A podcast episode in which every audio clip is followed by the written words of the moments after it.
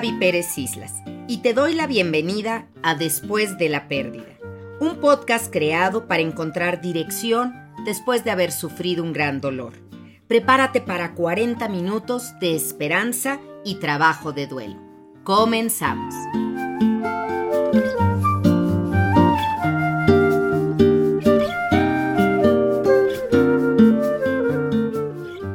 Hola, bienvenidos a un episodio más de Después de la Pérdida. Me da muchísimo gusto que me acompañen en este podcast y sobre todo saber que les ha hecho mucho bien. He recibido muchos comentarios al respecto y de verdad que lo agradezco.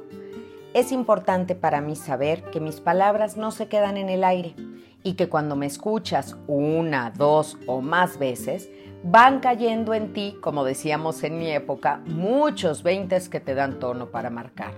Es decir, se acomodan cosas en la cabeza y en el corazón y empezamos a pararnos en un lugar distinto para tener una mirada nueva a los problemas de siempre y a los dolores de la vida.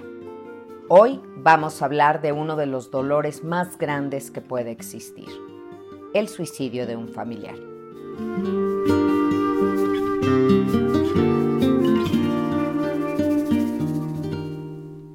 Yo siempre he creído que se miente con las palabras, pero también con el silencio. Y lo que más nos duele cuando alguien se quita la vida es que en la mayoría de los casos no pidió ayuda, no nos dijo lo mal que estaba, lo desesperado que se sentía, no buscó apoyo en nosotros o no nos dijo si podíamos hacer algo.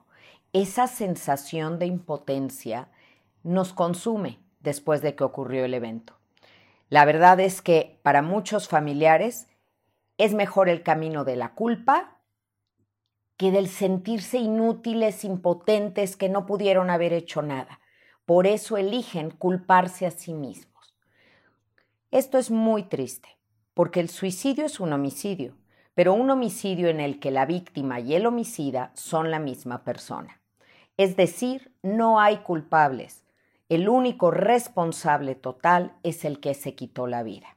Ay, Gaby, me van a decir, pero hay muchas personas que a lo mejor maltratan a otros, que abusaron sexualmente de él. Él es el culpable de un suicidio.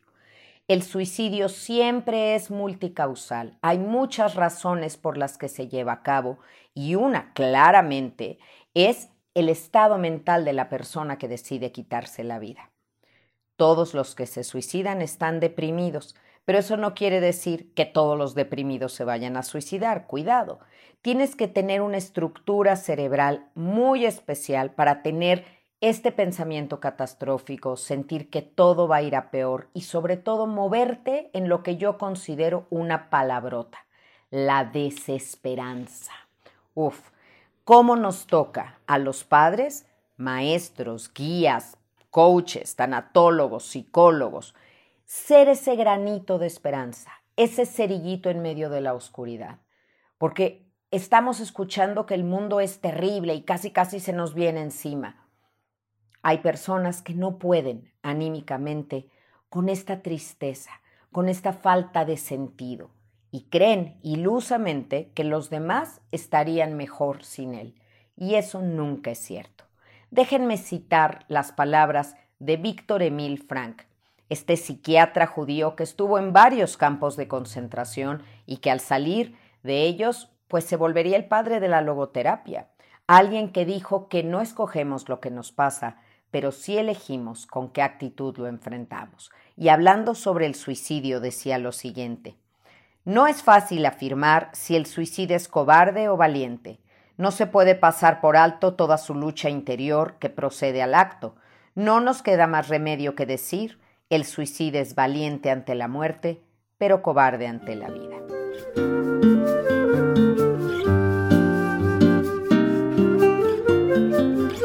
Yo creo que el suicidio es un tema tan fuerte que muchos especialistas en la salud, padres o maestros, prefieren saltárselo, prefieren omitirlo. Miren, si por omitirlo o no hablar de él desapareciera, yo me callo. Pero las estadísticas nos prueban que el suicidio va a la alza siendo los dos grupos de riesgo más importante el de los jóvenes y cada vez más jóvenes, porque ya hay suicidios que entran en, estadística a partir de los 9 años y hasta los 21, y también los adultos mayores, cuando ya están en jubilación. Estos son dos grupos muy vulnerables. Necesitamos apoyarlos como sociedad y como familia y tenemos que hablar de estas cosas. No crean que hablar de suicidio es ponerle ideas en la cabeza a los jóvenes. Esas ideas ya están ahí. Hablar del suicidio es sacar la presión de esta olla express, hablar de cosas que ellos ya pueden encontrar en Internet, que ahí están, páginas enteras que te dicen cómo quitarte la vida pero hay muy pocas páginas y yo espero que este podcast sea un recurso para ello, que te digan cómo vivir, cómo quedarte. Porque, a ver, lo voy a decir con inmenso respeto, pero claro como el agua. El suicidio es un error. Un error porque acaba con las posibilidades. No soluciona nada. Y no se vayan con estas frases de que es una solución permanente a un problema temporal. No es una solución, punto acaba con las posibilidades de una solución y deja tras de sí una estela de muchísimo dolor.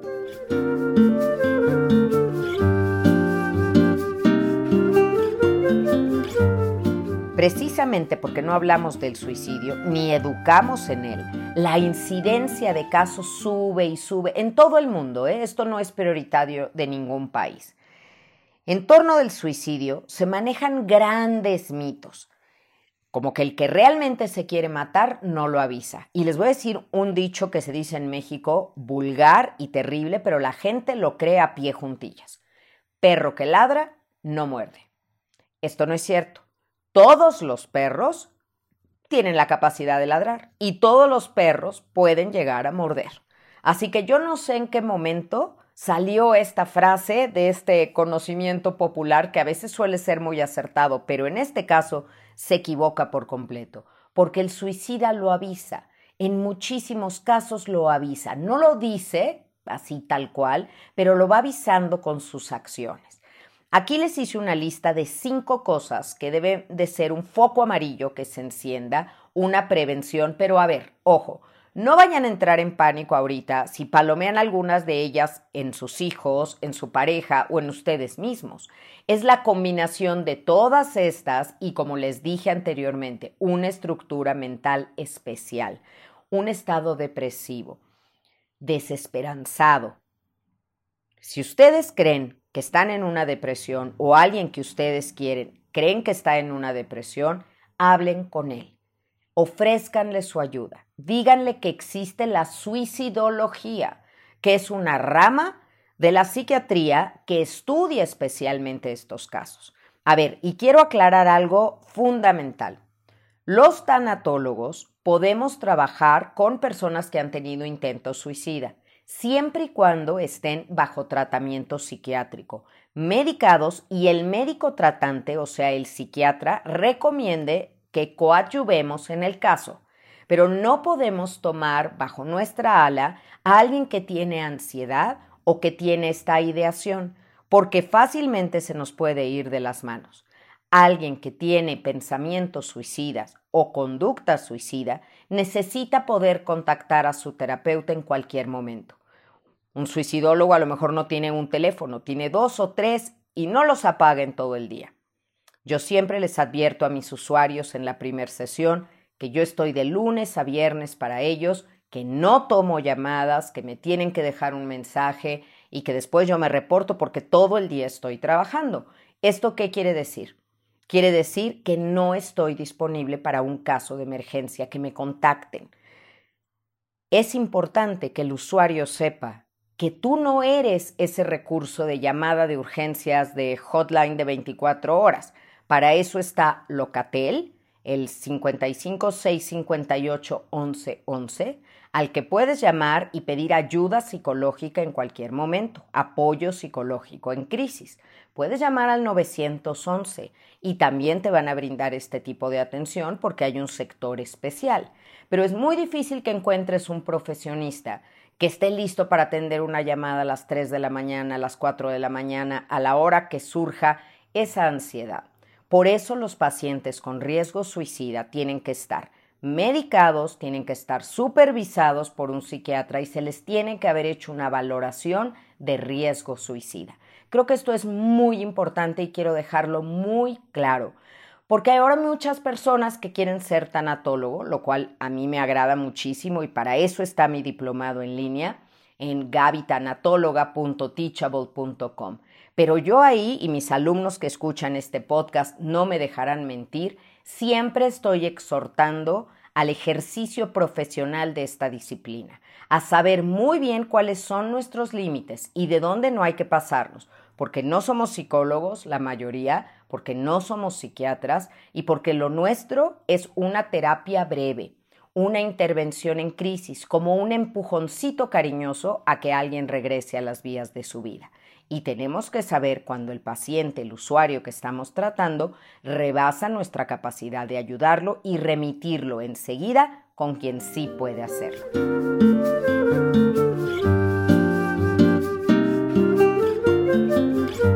Otro de los mitos que se manejan con esto, con el tema del suicidio, es que solo se suicidan los valientes, los locos o los cobardes. Siempre le ponen esas etiquetas. Piensan que es muy impulsivo y que se pudo haber evitado. Y sobre todo, piensan que el que se quita la vida es porque estaba muy convencido de matarse. Y no siempre es así. El que se quita la vida a lo mejor quiere matar su dolor y no sabe cómo hacerlo. Y en el camino de matar su dolor, se mata a sí mismo.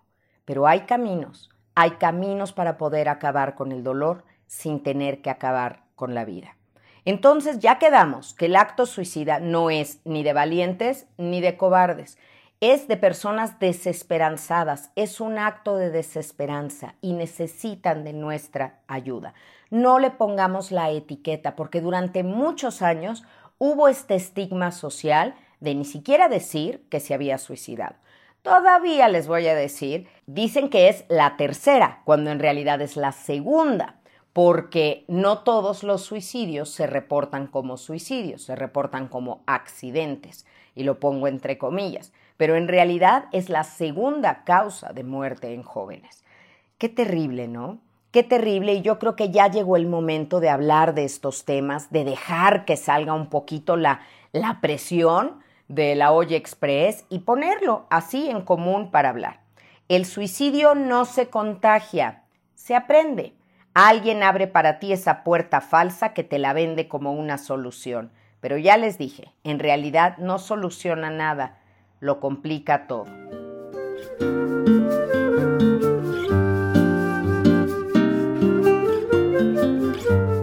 Ay, todos hemos dicho alguna vez, ay, qué ganas de dormirme y ya no despertar. Ese es un pensamiento normal, hasta sano, diría yo. Pero pasar de ese pensamiento a oye, y si me quitara la vida, y si lo hago de esta manera, y si lo hago los martes que todos se van al cine, uy, uy, uy, cuidado, porque las etapas en el suicidio son, primero la ideación, como que de repente llega a tu cabeza, ¿qué pasaría? ¿Quién iría a mi funeral? ¿Cómo lo haría? Todo en un mundo hipotético y lejano. Pero después de ahí ya empiezas a elaborar un plan que es el siguiente escalón. Y empiezas a pensar eh, de qué manera lo ibas a hacer, qué día, casi casi hasta buscas información, ya es un plan mucho más elaborado. Y el tercer nivel ya son conductas suicidas, son para suicidios, son como ensayos de ese suicidio. Entonces, al tanatólogo nos toca en la primera sesión preguntarle a nuestro usuario si está deprimido, si ha intentado quitarse la vida, les sorprendería la cantidad de personas que te dicen que sí. Y ahí nosotros tenemos que evaluar, porque si fue un evento aislado a los 16 años, tenemos que medir su intencionalidad y el método que utilizó, de qué tan efectivo o eficaz era, para saber si realmente quería quitarse la vida o solo fue un acto para llamar la atención o estaba desesperado. De todas maneras, entre más intentos suicidas tenga alguien, es más probable que lo vaya a hacer otra vez y que haya ido perfeccionando el plan hasta que lo complete. En muchos países es muy penoso para la mayoría de las familias que se sepa que su familiar murió por suicidio. lo siguen ocultando porque hay esta vergüenza. Acuérdense la diferencia entre pena y vergüenza. Pena es de algo que hice. Ay, te rompí tu bolsa, perdóname, tira el agua, qué pena. Pero vergüenza es de quién somos. Y las familias guardan estos secretos, poniendo en riesgo al resto de los miembros, porque toda la familia debería de saber lo que pasó, debería de saber que es un error, se debería de poder hablar, y si no hablamos de esto como sociedad y familia, nunca vamos a evitar que siga pasando, que no se extienda. Entonces, como son reportados como accidentes, pues se corre como el radiopasillo por atrás de qué fue lo que verdaderamente sucedió, pero imagínense el duelo tan complicado de la familia porque ni siquiera puede decir abiertamente cómo pasaron las cosas. Súmale al dolor de haber perdido un ser querido el secreto. Pareciera que es como ilegítimo esto porque es cuando la sociedad se entera hacen sus propias teorías y fantasías. Ay, pobre muchacho, ¿qué estaría viviendo? ¿Qué debe de haber en esta familia? ¿Qué cosas pasarían en esa casa? Ay, ¿por qué somos tan juzgones? A ver, pregúntenselo. Y la verdad, yo creo que todos nosotros hemos caído alguna vez en eso y tenemos que parar. Tenemos que dejar de juzgar a las personas que sufren, a las personas que están tristes, que están deprimidas. Tenemos que evitar decirles que le echen ganas o que ya, ¿no? Ya estuvo bueno. Ándale, para arriba.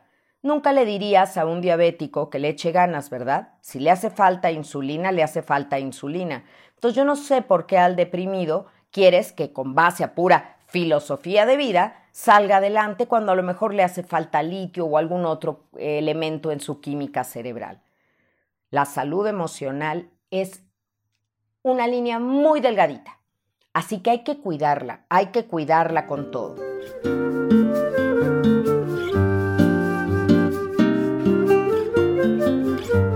Si no hablamos de suicidio, tampoco hablamos de prevención. Y yo creo que la prevención, así como el antídoto para la depresión es la expresión, sería hacer foros de plática sobre esto, decir las verdades sobre el suicidio, no los mitos, porque claro, los jóvenes pueden pensar que quitarse la vida es romántico como Romeo y Julieta, y tienen que saber las cosas realmente como son. Y créanme, cuando alguien me dice, es que yo quisiera quitarme la vida, ya sabes, no sé cómo ahorcarme, para que así, pues cuando lleguen yo esté colgada nada más así con mi carita de lado y ya, y yo, ¿de verdad así crees que te van a encontrar? Y perdónenme si estoy siendo demasiado explícita en este podcast, pero creo que es importante que el que piense que quitándose la vida por ahorcamiento, las personas que lo encuentren no van a ver una escena terrible, es una escena de terror de terror lo que ves, lo que le pasa al cuerpo por morir por asfixia y lo que van a encontrar tus seres queridos. No es romántico, no es bonito, es sumamente traumático y de verdad odias tanto a alguien como para dejarle esta carga encima. Te aseguro que no, pero es que sí tenemos que decir que el suicidio es un acto sumamente egoísta porque la persona que quiere quitarse la vida va desconectando su switch de todo lo demás para solo pensar en sí mismo, porque si pensar en los demás no lleva a cabo el acto. Así que en ese egoísmo no se pone a pensar lo que va a pasar. Y miren, aquí les cuento un, un caso de los muchos que he atendido de familias. Una mujer que, indignada por una infidelidad del marido, decide quitarse la vida, planea todo para hacerlo y que cuando llegara su esposo, pues fuera el primero en encontrarle en una escena con una carta terrible que había dejado, fotografías rotas, en fin. Planeó todo, pero lo que no tuvo en cuenta es que a su hijo le iban a cancelar la práctica de fútbol ese día y su hijo llegaría primero a casa. Y el que encontró a su mamá fue su hijo. Yo estoy segura, segura que esa mamá bajo ningún contexto hubiera querido causar ese trauma en su hijo. Y es que el sentimiento de todos los que se quedan cuando alguien se ha suicidado es ¿por qué no fui suficiente para que quisieras quedarte? Y esto tengo que aclararlo. Si eres suficiente. Lo que pasa es que la persona que se quita la vida no es suficiente para sí misma. No tiene que ver tanto con los demás como consigo. Por eso es que les digo que no hay culpables ni responsables.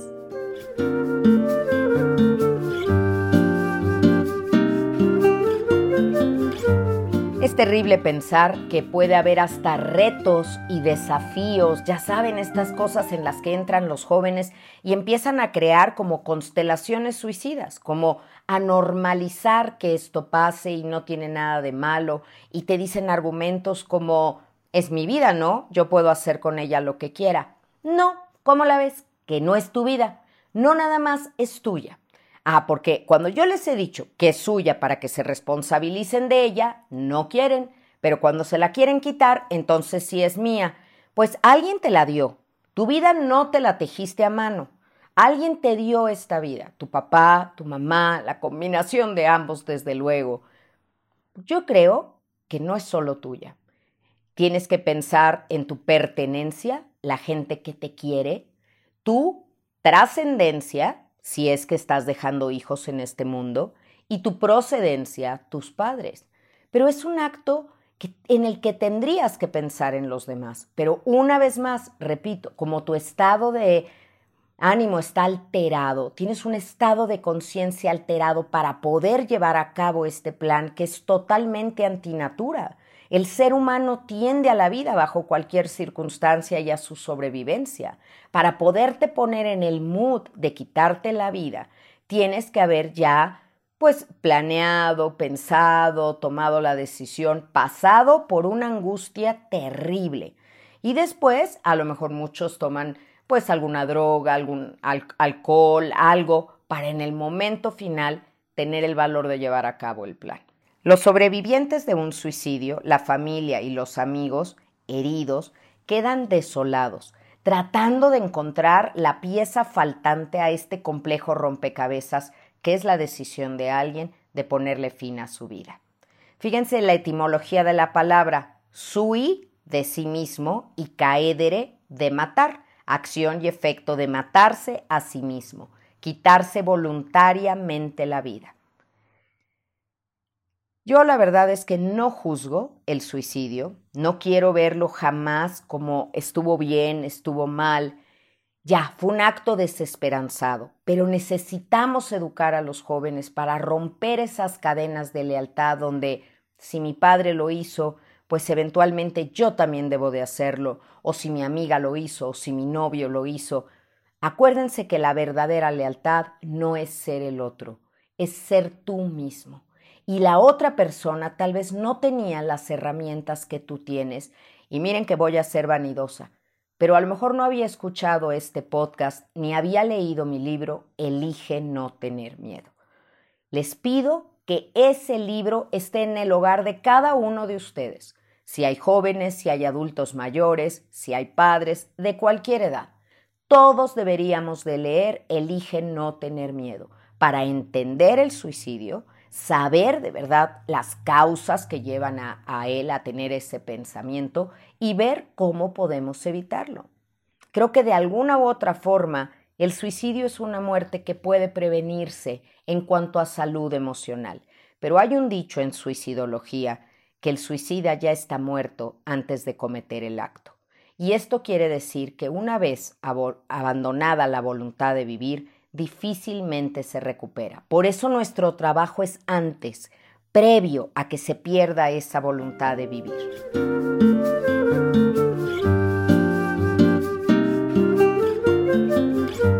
Como sociedad, no podemos ponderar un acto de suicidio. Les estamos fallando a los jóvenes a no advertirles sobre esta ideación que a lo mejor se les vende como un amigo o ven yo te voy a alivianar y deja a sus familias una factura carísima de pagar. Tengan mucho cuidado con el manejo que se le da a un suicidio en un colegio, en una institución, porque resulta que una persona que se quita la vida entonces alcanza una página completa del anuario o se le hace un homenaje en la escuela lanzando globos blancos y lo vuelven un mártir. Y no creo que hubiera que juzgarlo, pero tampoco aplaudir eso, porque hay muchos jóvenes necesitados de buscar reconocimiento o atención y erróneamente podrían creer que ese es el camino. Yo creo que estamos padeciendo un vacío colectivo, un sinsentido como sociedad. Entonces recuerden que el suicida no es malo ni bueno, está enfermo. ¿Podemos como sociedad tener esa consideración con alguien que está enfermo? A lo mejor no quiere morir, quiere dejar de vivir de la manera como lo está haciendo y no encuentra cómo. Y al menos Gaby, tanatóloga, tiene parte de su vida decirle a las personas, así estoy dedicada a decirle a las personas, cómo se puede vivir. Después de un enorme dolor, después de una violación, hay que recordar que lo que le pasa al cuerpo no le pasa al alma. Asimismo, con un abuso sexual, con un maltrato, con una, un trato indigno que te den. Cualquier pérdida, si has perdido a un ser querido, no perdiste tu vida. Sin él tu vida es posible. Sin ti no. Necesitamos trabajar autoestima, seguridad, confianza en nosotros y salud emocional. Si un joven o un adulto mayor empieza a decirles frases como la vida no tiene sentido, ya pronto no seré un problema para ustedes, yo sé que ustedes estarían mejor sin mí, deben de hablar con él y hacerle estas tres preguntas. ¿Estás pensando en matarte? Ay, no. Y ya me imagino la cara que me están poniendo ustedes. Gaby, ¿cómo crees que le voy a llegar a preguntar eso a mi hijo? ¿Cómo crees que no? Créeme, querrías hacer esa pregunta a tiempo. Si algo notas, algo sientes, este sexto sentido, esta intuición te dice que anda raro, que algo tiene, no sé, eh, pues que, lo has visto como que trae unas cortaditas raras en la mano o que nunca te deja verle las piernas o las manos, que ha bajado mucho de peso. Si lo estás viendo mal, pregúntale, ¿te estás haciendo daño o has pensado en hacerte daño? Difícilmente alguien te va a mentir ante una pregunta tan directa.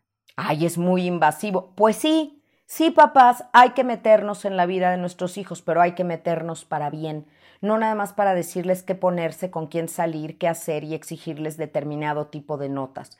Hay que meternos para decirles que nos importan, que ahí estamos para ellos, que se vale no estar bien, que está bien no estar bien. Y está bien tener angustia, y está bien querer llorar y, sentirte o sea, desesperado en un momento. Me quiero morir, dicen muchos jóvenes. No es lo mismo que me quiero matar. Eso es lo que tenemos que averiguar con la segunda pregunta. Si la primera que fue ¿has pensado en matarte o te estás haciendo daño? Si te contestaron que sí, entonces tienes que preguntarle ¿cómo pensabas hacerlo? Si te dice ya un plan muy elaborado, no lo dudes un minuto. Tienes que ir a la valoración de riesgo suicida, tienes que pensar a lo mejor en un internamiento, algo que lo importante sea mantenerlo con vida, en lo que logra cambiar esa manera de pensar, en lo que se le va el piensa chueco, como digo yo. Un piensa chueco que es como tener unos lentes oscuros puestos que te hacen ver todo diferente. Buscan diferentes maneras de llevar a cabo este plan. Pero quien tiene pensado una manera drástica que no quiere fallar, estoy pensando en un balazo, estoy pensando en tirarse al metro, aventarse de una azotea, créanme, no está queriendo llamar la atención, está viviendo una agonía muy fuerte. Y la tercera pregunta a hacer es, ¿cuándo estabas pensando hacerlo? Si el plan era a largo plazo, pues el peligro no es inminente, pero si era corto plazo, la ayuda profesional debe de ser inmediata.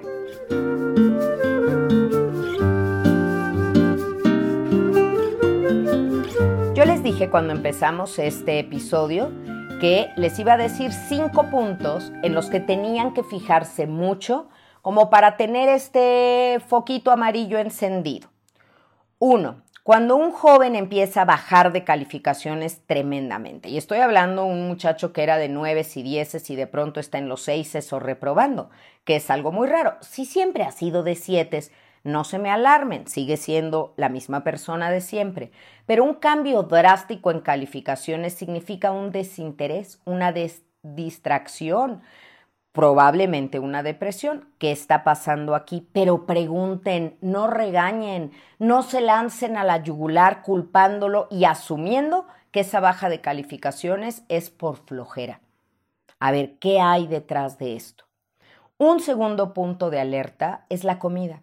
Cuando alguien deja de comer o come todo el día, hay un cambio en sus hábitos alimenticios, cuidado, observen esto. A mí me impacta cómo hay jovencitas que bajan y bajan y bajan de peso y su mamá no se da cuenta. Y no se da cuenta que usan sudadera sobre sudadera y que traen la ropa súper aguada para que no vean cuánto han bajado de peso. Ves, ves y no ves, dicen en Mérida. Quiere decir que estamos preocupados con tantas cosas que a veces se nos olvida mirar con detenimiento a los que viven con nosotros. El tercer punto es el sueño. Alguien angustiado no puede dormir, tiene ataques de pánico, le dan insomnios de toda la noche, en el día duerme todo el día. Cambios en los hábitos de sueño también es un foco de alerta. Y miren, muchos de estos síntomas o signos pueden confundirse con la adolescencia. Gaby, un adolescente duerme todo el día, siempre tiene flojera, ahora come muchísimo. Por eso les digo que no se alarmen porque presenten uno de estos síntomas. Nada más hay que estar al pendiente, no con una intención persecutoria de estar abriendo la puerta. ¿Qué haces? Que así todos preocupados. No, no, no. Nada más cercanos, permanecer cercanos, alertas y disponibles para que puedan hablar con nosotros. El cuarto punto, ya vimos pues el sueño, ya vimos el hambre, ya vimos las calificaciones, pero ¿qué tal que alguien empieza a regalar sus cosas? Empieza a desprenderse de todo lo que era importante para él, su colección de discos, sus gorras, y lo empieza a regalar. Una persona mayor, ya, ya llévate mis cosas y mira, hijo, de una vez te heredo en vida. ¿Por qué? ¿Por qué si la feria, el parque de diversiones lo cierran a las nueve, tú por qué te quieres ir a las seis? Si falta una muy buena parte de la diversión de la vida. Es mi sentir, es mi sentir que la vida puede sorprendernos enormemente, porque tengo grandes ejemplos de esto.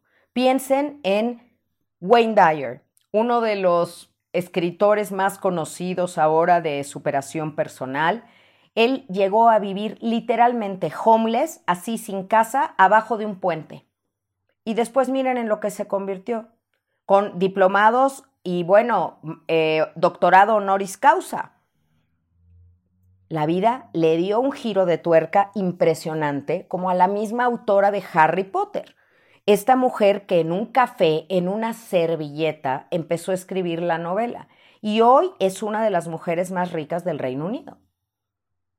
Cuando creemos como la mariposa, por eso es mi símbolo y por eso ven esa mariposita azul en todos lados que yo, de todo lo que yo hago.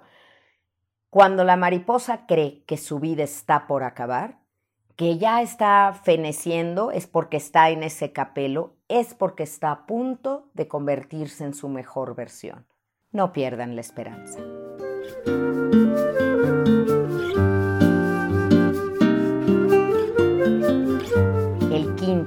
Último punto para fijarnos es cuando la persona empieza a cortar todos sus convencionalismos sociales. ¿Así vas a ir vestido? Ay, sí que tiene. ¿No vas a celebrar tu cumpleaños? No, para nada, no tengo ganas. Pero si a ti siempre te encantaba celebrarlos, no, ahora no tengo ganas de nada. ¿No le vas a hablar a tu amigo qué le pasó? No. Y empezamos a cortar todos los puentes por los que algún día habríamos de cruzar, como cerrando ciclos dejando atrás. Suena durísimo pensar en el tormento que alguien que está en este conflicto de quitarse la vida está atravesando.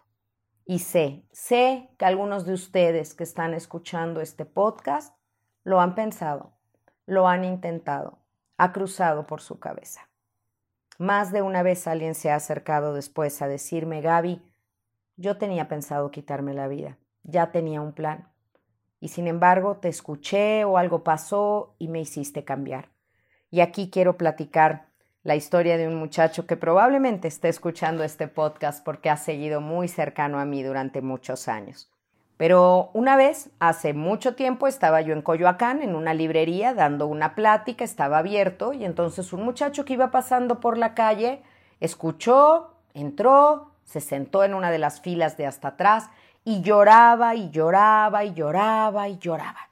Y yo estaba dando la plática al frente, esperando el momento de las preguntas para ver si él quería contarme algo. Y cuando finalmente llegó ese momento, volteo a la última fila, se había levantado y se había ido. ¡Ay!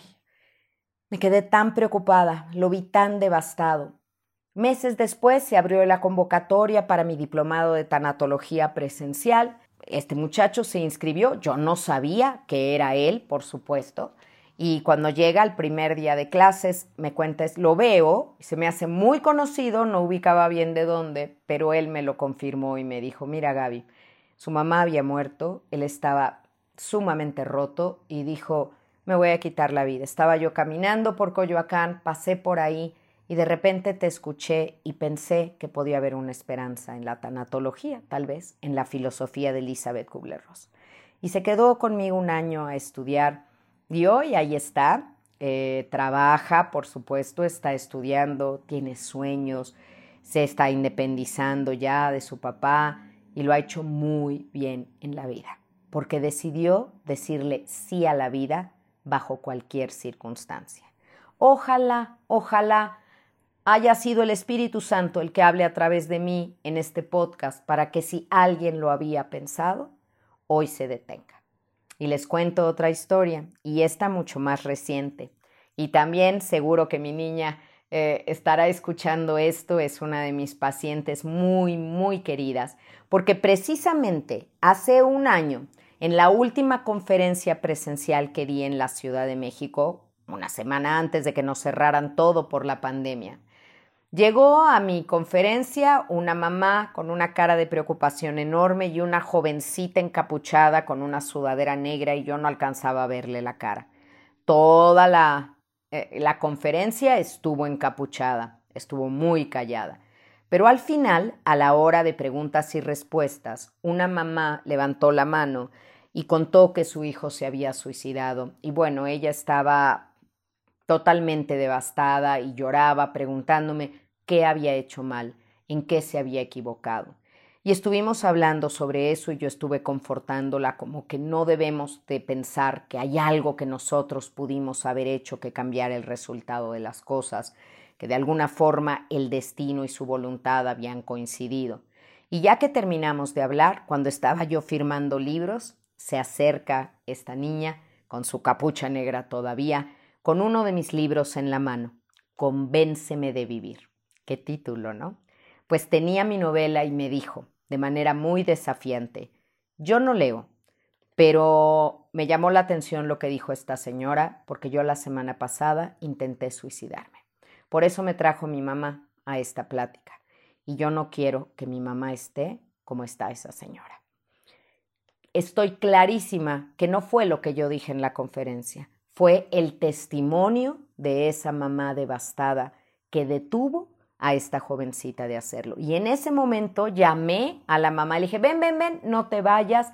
Y le dije, quiero que sepas que tu testimonio acaba de salvar una vida, que tu dolor no es en vano y que la muerte de tu hijo tampoco fue estéril, porque hoy acabas de salvar una vida.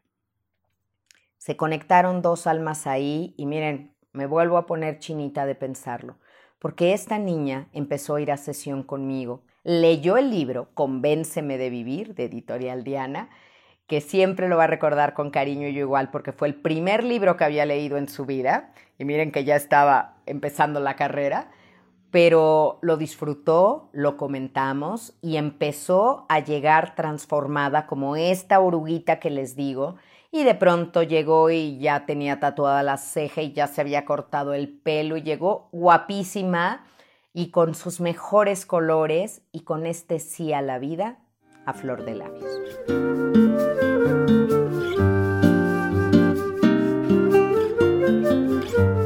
Y es que todo puede cambiar. Ese es el mensaje de este episodio del podcast. Recuerdo el caso de otra niña muy jovencita que tenía una ideación suicida grande. Pero bueno, estuvimos platicando, negociando, ella ya estaba yendo al psiquiatra, por supuesto, y estaba muy decidida a hacerlo, pero tenía un campamento, la iban a mandar de campamento de verano y me dijo, bueno, no lo voy a hacer en el campamento, regresando veremos. Cuando regresó del campamento, pues en el campamento le habían dado su primer beso. y había conocido a un muchacho. Y empezamos a hablar de la vida más que de la muerte. Y entonces le dije, te hubieras ido sin saber lo que era un primer beso, de lo que te hubieras perdido, ¿verdad? Y recuerdo su sonrisa preciosa y sigue sonriendo. Ahí está. Yo sé que la vida se puede poner terrible y difícil y que hay una frontera que cuando la cruzas ya no hay marcha atrás. Así que vamos a intentar con todo. ¿Están de acuerdo? Ayúdenme compartiendo este podcast a quien crean que tiene que escucharlo. Pásenle el link, compártanle. Acuérdense que ya estamos en todas las plataformas, en Spotify, en Amazon Music, en Apple, en YouTube, donde quieran. Escuchen después de la pérdida. También están mis conferencias en línea en gabitanatóloga.teachable.com. Ahí mismo, en esa plataforma, está mi diplomado de tanatología que les va a encantar. Lean los testimoniales que han puesto las personas, algunas de ellas que ya lo han cursado, para que vean cómo fue su experiencia. gabitanatóloga.teachable.com. Y con mucho gusto les digo que ya está resurtido el kit de acompañamiento para el duelo, este oráculo, para acompañarlos tres meses en su dolor. Son frases diarias, conceptos, apoyos, ejercicios que pueden llevar a cabo. No son nada más frases bonitas y no son frases de mis libros. Es todo mi conocimiento de 23 años de experiencia puesto ahí en sus manos. Y está disponible en Amazon, México. Ya espero que muy pronto también de venta en Estados Unidos. Pero todavía no. Aguántenme. Muy bien, y vamos a la recomendación de película porque estoy pasándome del tiempo y no quiero abusar de ustedes, de sus 40 minutos de resiliencia y duelo. La película recomendada es una muy dura, muy, muy fuerte. Es una película de Nicolas Cage que se llama Adiós a Las Vegas. Y es un hombre que es alcohólico, ha perdido todo en la vida y decide terminar su vida bebiendo. Y a eso se va a Las Vegas. Yo creo que es el mejor ejemplo de desesperanza, de cuando alguien ya está tan roto que no es más que pedazos y ya no puede regresar atrás, a pesar de que encuentre amor o a pesar de que sepa que su partida va a lastimar a otros. No lleguemos a ese momento, vamos juntos a buscar caminos y a entender que por duro que sea el invierno, queramos o no, vuelve a ser primavera. Los abrazo muy fuerte, de verdad. En esta ocasión es un abrazo grupal para todos los que han escuchado este episodio hasta el final. Gracias, ya saben que me encuentran en todas las redes sociales como arroba en YouTube Gaby Tanatóloga. Suscríbanse para que sigamos juntos con más contenido. Sí a la vida.